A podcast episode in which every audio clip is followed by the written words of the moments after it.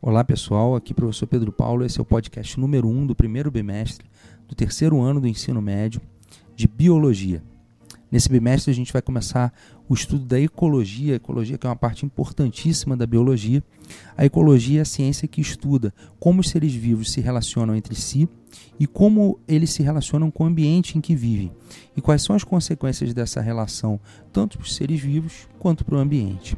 A palavra ecologia ela tem origem em duas palavras gregas, uma que é oikos, que quer dizer casa ou ambiente, e outra que quer dizer logos, que é estudo.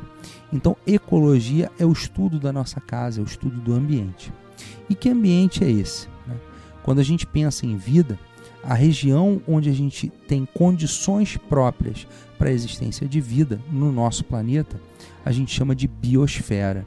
Então, biosfera é essa região do nosso planeta, essa faixa do nosso planeta, essa camada do nosso planeta, onde há a possibilidade de existência de vida. Extrapolando um pouquinho aqui o que, o que a gente está tratando, quando os cientistas buscam em outros planetas a possibilidade de existência de vida, o que, que eles estão procurando? Estão procurando condições semelhantes àquelas que a gente encontra na biosfera. Né? Então, essas condições possibilitam a existência de vida tal qual a gente conhece. Né? Pode existir uma forma de vida que viva num ambiente completamente diferente do nosso? Pode, mas a gente não conhece essas formas de vida ainda. E, e mais, né?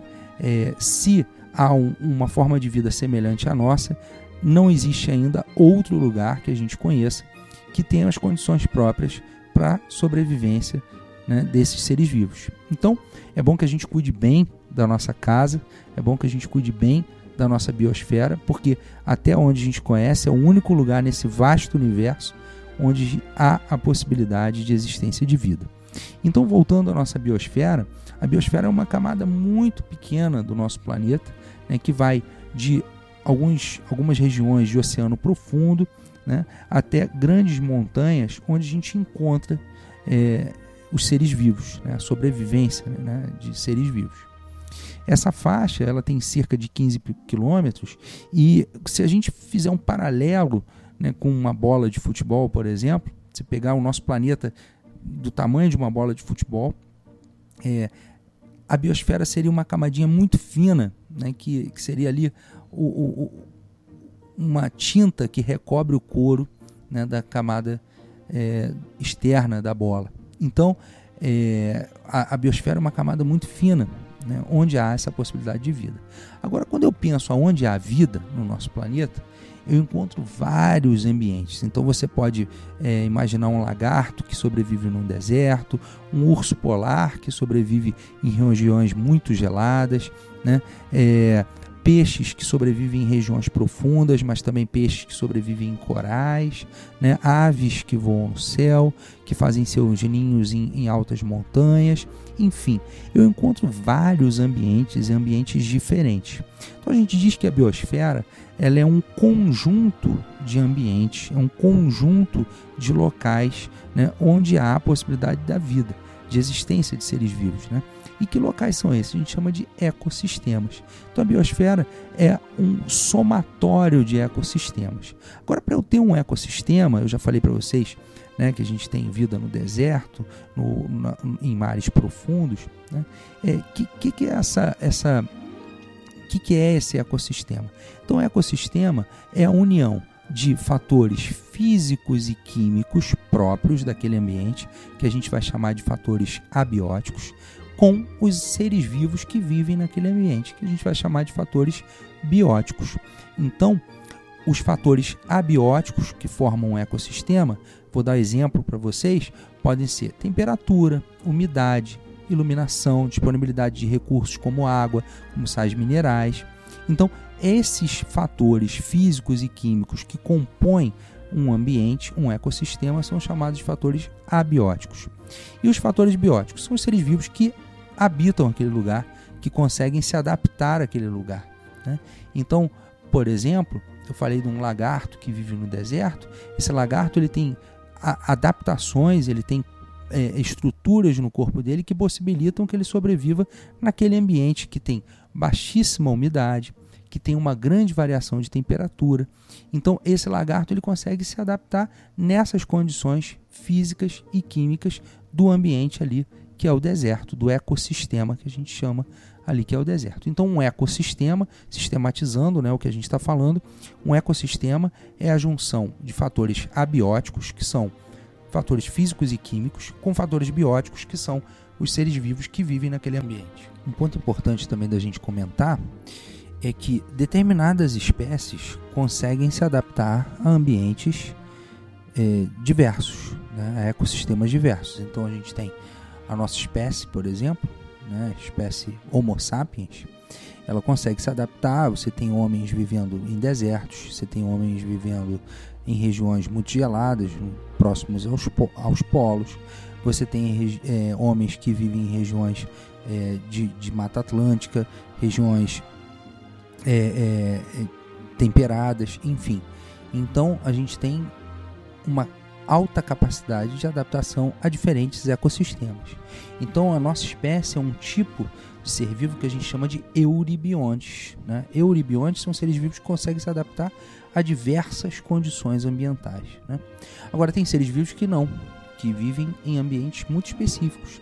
Eles são chamados de estenobiontes. Então, pegar um exemplo, né, você tem determinadas espécies de anfíbios, por exemplo, de algumas espécies de sapos, que só sobrevivem em regiões muito específicas da Mata Atlântica. Então você tem na Mata Atlântica, numa região específica da Mata Atlântica, você tem uma espéciezinha de sapo que sobrevive, né?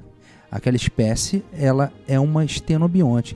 Se você tirar ela daquele lugar exatamente, colocar numa Mata Atlântica, num ambiente que não tem determinada, por exemplo, determinada espécie de, de, de bromélia que ele se adapta, é, ou de planta que ele se adapta, ele, ele não vai sobreviver mais, tá certo? Então esses são estenobiontes. Então, quando o ser vivo se adapta a um determinado ambiente, aquele ali torna-se o seu habitat. Isso é importante você saber que o habitat é a região, né, é o local onde um determinado ser vivo consegue sobreviver. Ou seja, onde ele encontra as condições próprias para sua sobrevivência. Então, o que é o habitat? O habitat é o local onde determinado ser vivo vive, tá certo? Agora, esse conceito é um conceito um pouquinho diferente de um outro conceito que a gente tem dentro da biologia, que é chamado de nicho ecológico. O que é o nicho ecológico? É o papel que aquele ser vivo tem no, naquele ambiente. Então, pensando aqui, por exemplo, num roedor que vive numa região de floresta, de mata atlântica, qual é o habitat daquele roedor? A mata atlântica, aquela região ali, aquele ecossistema. Né? É só ali que ele encontra as condições de umidade, de temperatura, de recursos próprios para sua sobrevivência. Agora, qual é o nicho ecológico desse roedor? O nicho ecológico é o papel que ele desempenha ali naquele ambiente. Então, qual seria esse papel? Ele, por exemplo, pode se alimentar de frutos de uma determinada árvore, e ao se alimentar desses frutos, ele propaga as sementes daquela árvore, as fezes desse roedor servem de alimento, por exemplo, para um determinado fungo ou para as larvas de uma determinada espécie de inseto. Aquele roedor, ele também pode servir de alimento para uma espécie de cobra ou para uma espécie de coruja. Enfim, aquilo ali é o papel que ele desempenha no ambiente, ou seja, qual é o impacto que ele tem tanto no ambiente quanto para aqueles seres vivos que convivem com ele ali naquele ambiente. Então, nesse mesmo exemplo, lembrando, continuando nesse mesmo exemplo do, do roedor, a gente percebe que esse roedor, ele ao desenvolver, ele ao desempenhar o seu papel no ecossistema, ao desenvolver o seu nicho ecológico, esse roedor ele tá em relação, ele tem relação com vários outros seres vivos. Então a gente falou da cobra que se alimenta desse roedor, né, da, da planta é do, da árvore que serve de alimento para ele e que as suas sementes são propagadas por esse roedor, né? o inseto que se alimenta das fezes desse roedor, enfim, um conjunto de seres vivos que estão se relacionando naquele ecossistema. E esses seres vivos, esse conjunto de seres vivos de diferentes espécies que se relacionam no ecossistema, a gente chama de comunidade. Então, uma comunidade é um conjunto de seres vivos de diferentes espécies que vivem em um determinado ecossistema, em um determinado local.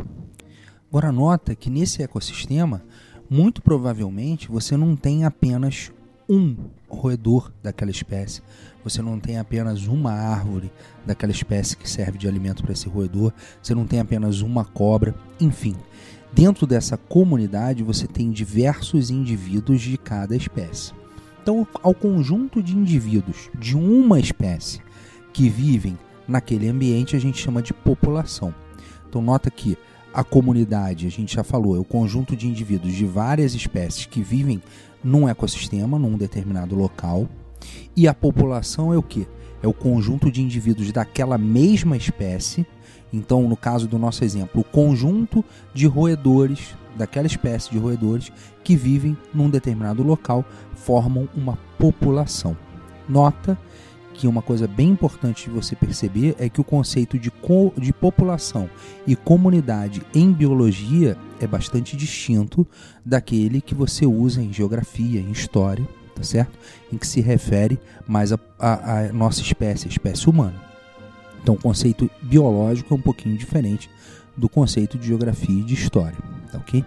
Então, quando essas populações né, interagem entre si, né, elas estão ali, cada população desempenhando o seu nicho ecológico naquele determinado habitat, que é o local onde eles vivem, né, vão formar então um conjunto de espécies que formam uma comunidade, né, que são é, as espécies que compõem o fator biótico daquele ecossistema que a gente está falando, ok?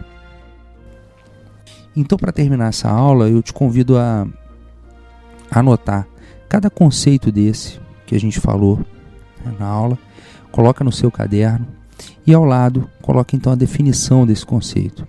Ao ler a sua orientação de estudos, você vai encontrar esses conceitos lá também, vai encontrar textos e vídeos que vão dar suporte né, a, a, a, aprofundar esse conhecimento. Tá ok? Então, essa foi a nossa aula número 1. Um. Eu espero que você tenha gostado e tenha aprendido. Um forte abraço e até a próxima.